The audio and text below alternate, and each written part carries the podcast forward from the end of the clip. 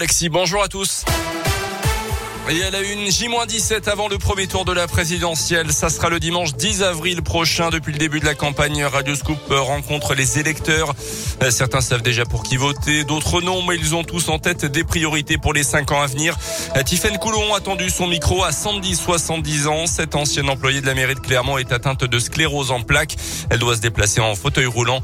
Elle est donc particulièrement attentive forcément aux propositions des candidats sur la question du handicap. Sandy n'a pas encore choisi pour qui voter voté au premier tour, mais une chose est sûre, ce ne sera pas pour Emmanuel Macron. On les a mis de côté, non. Aucun moment il a parlé de l'handicap et ce qu'ils allaient faire pour nous. Du prochain président, Sandy, qui s'est cassé la hanche il y a quelques mois, attend qu'il prenne des mesures pour permettre aux personnes âgées de vieillir chez elles. C'est ce que je veux. C'est pour ça qu'après mon accident, j'ai pas voulu aller dans un centre de rééducation. Je voulais le faire chez moi.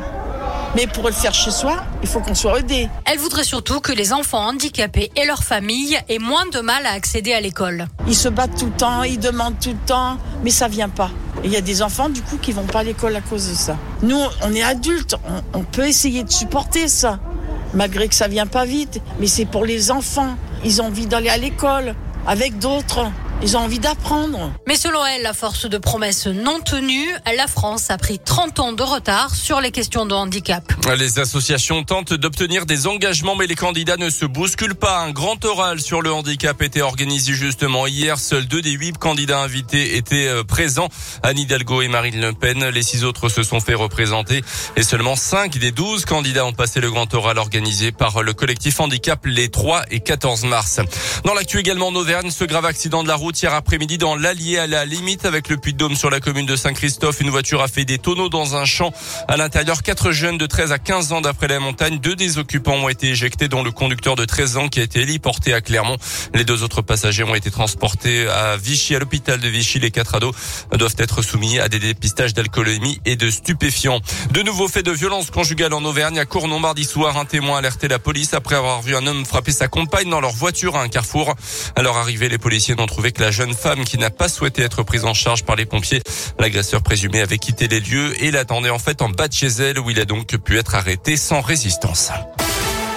Dans le reste de l'actu, le constructeur automobile Renault annonce la suspension de ses activités en Russie, notamment à Moscou. Le groupe possède une usine. Annonce qui intervient après les déclarations hier après-midi du président ukrainien devant le Parlement français. Il a mis la pression sur plusieurs grosses sociétés françaises actuellement présentes en Russie, notamment Renault, mais aussi Auchan et le roi Merlin, les accusant de soutenir l'effort de guerre de Vladimir Poutine. Renault étudie également les options euh, concernant sa participation dans sa filiale russe.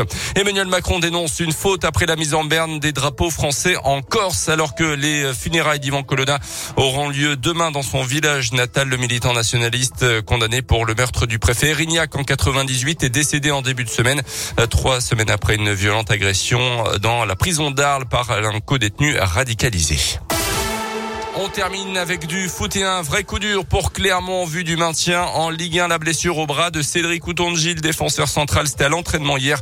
Saison terminée malheureusement pour lui, annoncer le club auvergnat hier. Une très mauvaise nouvelle donc pour nos auvergnats qui luttent pour le maintien. Réception de Nantes le dimanche 3 avril prochain, ce sera à 15h. Ils occupent actuellement la, la 17e place du classement avec un tout petit point d'avance sur la Saint-Etienne.